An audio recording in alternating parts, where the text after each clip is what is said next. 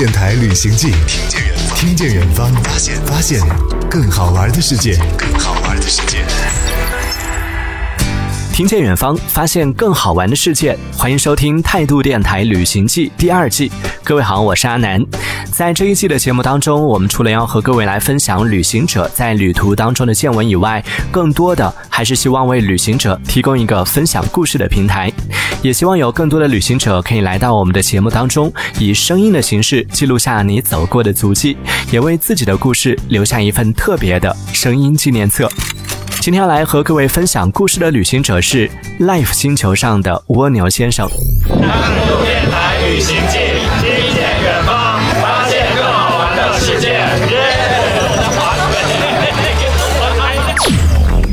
Hello，大家好，我是 Life 星球上的蜗牛先生。我的工作是幼儿园老师，所以我有很长的假期可以出去旅行。副业是摄影师，周六周日节假日的时候会出去拍摄写真和拍摄婚礼，平常都没有休息，所以会利用暑假这个时间和寒假这个时间，会进行一次长途旅行。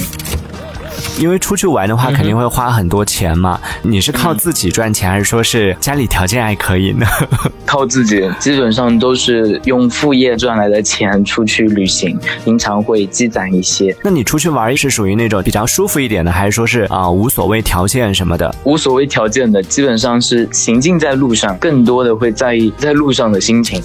看了一下你的旅行的一个状态，你是会比较多的，就是选择出国去旅行是吗？因为我的旅行是从国内的背包客穷游的方式开始的，那后来是因为在路上认识的那些朋友，他们一般是先走国内的进藏路线，走完之后，然后开始东南亚，再打开中东的大门，其次再往更远的地方地方走。嗯，所以这条线是你自己这样走下来的吗？对，累吗？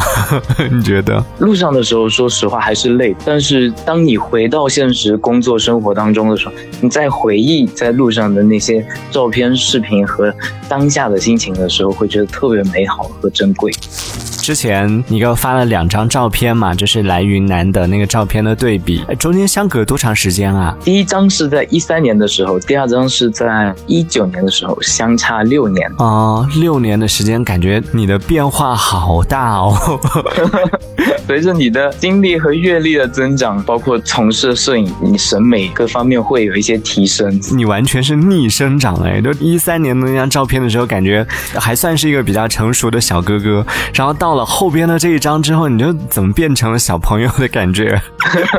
对对对，第一张的时候是因为当时第一次去昆明，然后也不知道昆明的紫外线会很强嘛，然后也没有做什么防晒工作啊，怎么？那第二次去的时候就会比较注重保养啊。你一般出去的话，你都是自己一个人出去，还是说是会选择跟朋友啊、团队一起出去呢？刚开始是一个人出去，再后来有约过自己身边的朋友，但是在后来的过程当中，有前面的被拒绝啊，或者是没时间、没钱，地方太远，时间太长，所以我经常是选择自己一个人出发，然后到路上去结伴。所以你的性格是比较善于交朋友的，在路上也可以和各种不同的人可以结伴同行了，是吗？对好朋友来说，就是一朵交际花啊。到目前为止，从一三年到现在的每一场旅行当中，都能结识在现实生活中还能保持时刻联系的，包括你在生活当中、工作中有一些不解或者遇到困难的时候，可以找他们来给你一些经验，他们会给我一些建议。就是跳出了这个距离的限制之后，就你选择朋友的范围会变得更广。对对对，现实生活中的朋友跟旅行路上的这些朋友的区分，可能是大家的这个三观和。眼界有点不太一样，可能路上的这些朋友会更加契合你的想法。自从旅行开始，我觉得人生有很多的可能性。后来想想，嗯，现在这样也挺好。再 加上最近又买了房，我没办法，房贷陷在里头了。哦，那这个压力就真的太大了。之后你想要旅行，其实 还是有一定难度的。也还好，其实你还是靠家里边了吧？就包括你出去旅行啊，包括你买房啊什么的。没有，没有。我买车是自己买的，买房也是。自己买的。听到这里，相信很多朋友都和我一样，对蜗牛先生的故事还充满了好奇。但是因为时间的关系，我们今天只能够先和他暂时聊到这里了。关于他在旅途当中的见闻和故事，也希望你可以继续锁定我们下一期的态度电台旅行记。也欢迎更多的爱旅行的朋友可以来到我们的节目当中，留下你的故事。我是阿南，我们下期见。每一次远行都是一次发现之旅。态度电台旅行记，听见远方，发现更